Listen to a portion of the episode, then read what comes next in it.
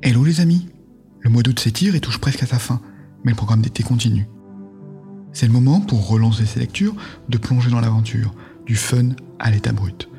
Certains ont qualifié la lecture du jour de fantaisie industrielle et sociale, avec des accents steampunk et western.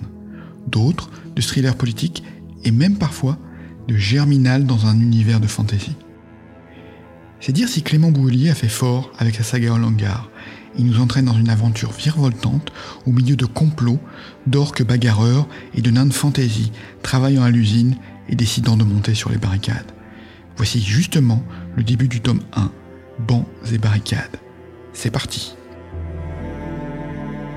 Prologue. Okananga. C'est une sale bagarre. Une bagarre qui n'aurait jamais dû commencer parce que ces cinq crétins n'en valaient pas la peine. Torgen le savait. L'affaire était lancée. Il s'est jeté sur eux, officier milicien. Il a retourné cette table sur ce pauvre gars. Et à présent, les quatre crétins restants cherchent à le cerner. Ils le repoussent vers le fond de la taverne. Les éclats de verre répandus au sol craquent sous leurs bottes. Tout autour d'eux, les clients se sont tus en entendant l'échange d'insultes et le fracas de la table renversée. Même ceux de l'étage ont reposé leur chope de bière noire et relevé la tête. Ils se tiennent accoudés à la rambarde et ne perdent pas une miette de la scène. Du coin de l'œil, Torgen voit presque saliver cette ligne d'alcooliques, de voleurs et de macros. Ils sont comme ces parieurs qu'il a observés autour des combats clandestins de peau verte.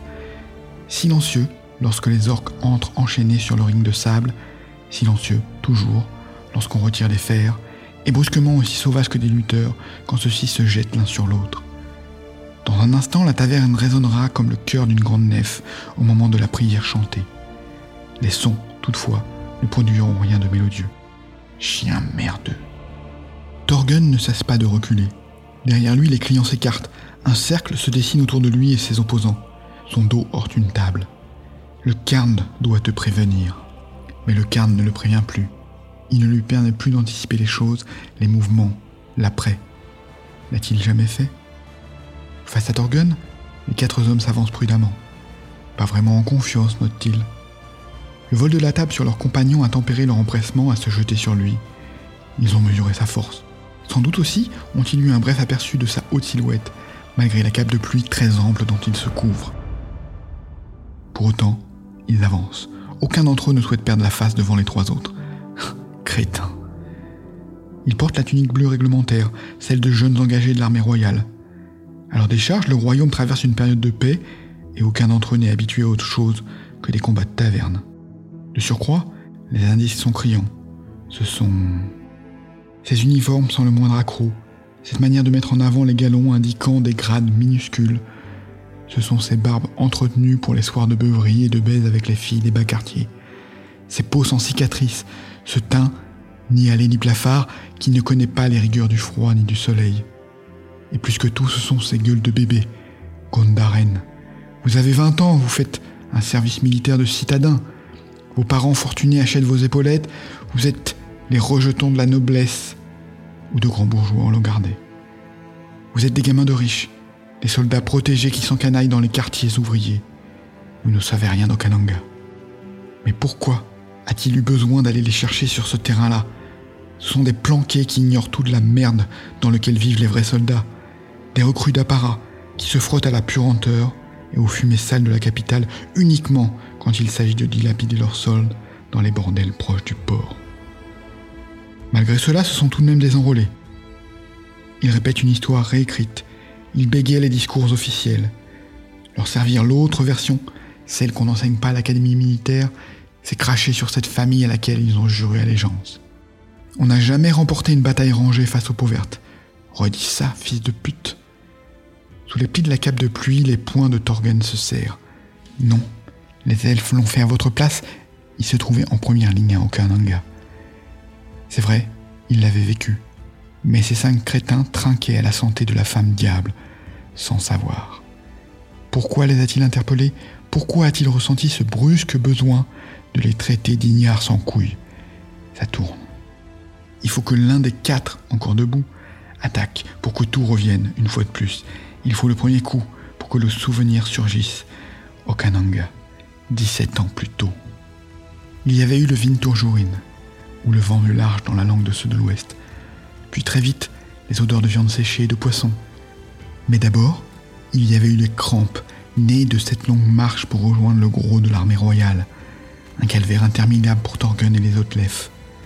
Cent fois, il avait cru que leurs 200 soldats, des elfes du Pranedad, les prendraient à une branche ou les cloueraient sur un arbre. Après Quai et Nord, par le Carne, on l'aurait mérité. Pourtant, jusqu'à l'arrivée, les soldats avaient retenu la rage qu'ils éprouvaient à l'encontre de leur hiérarchie, malgré Kéhénor, malgré notre monstrueuse erreur. Ils avaient soigneusement remisé leur fureur, ils l'avaient maintenue intacte pour les peaux vertes. Deux jours plus tôt, la troupe avait traversé dans un étrange silence l'Oïdimorque, cette zone désertique où le grand mur s'élèverait quelques années plus tard. Le sable avait étouffé le bruit des pas. Enroulées dans les fourreaux de cuir, les lames ne cliquetaient pas. Quant aux discussions, elles avaient été rares, presque inexistantes. La colère liait les lèvres des hommes. Les lèvres avaient tout juste saisi quelques bribes de ci, de là, en circulant incognito entre les feux de camp le soir. La fuite des orques, à présent bloquée sur Locke, revenait en boucle. Il était question de leur faire bouffer le sable en même temps que leurs tripes et leur merde verte. Torgon et Sinius en avaient brièvement discuté. Les gars du bataillon nous détestent. Heureusement, ils détestent bien plus les peaux vertes. C'est notre chance. Torgun n'avait pas bougé. Immobile, légèrement à l'écart du reste du camp comme les autres officiers de la troupe, il fixait les flammes dansantes en face de lui. Il songeait à la légendaire fidélité des elfes à leur lef qui, à cette heure, ne tenait plus qu'à un fil. Notre chance. La honte le démangeait. Elle grattait ses entrailles. Dès le début, il avait su qu'il faudrait payer pour Kéenor le bois qui saigne, les crucifix alignés le long de la route, leurs yeux qui ne sont plus que des orbites roses et noires. Il faudrait expier. Les hommes ont vu Sinius, ils ont vu comme nous. Ils savent que c'est notre faute. Le grand elfe avait hoché la tête. Il était parfaitement lucide lui aussi. Mais pour l'heure, il avait compris que l'essentiel était d'amener le soldat à bon port. Ils doivent se battre encore contre les orques, prendre leur revanche. Ensuite, seulement, ils pourront se venger de nous, s'ils le veulent encore. La haine des pauvres avait accaparé le bataillon durant les derniers jours de marche. La rébellion qui couvait n'avait pas éclaté.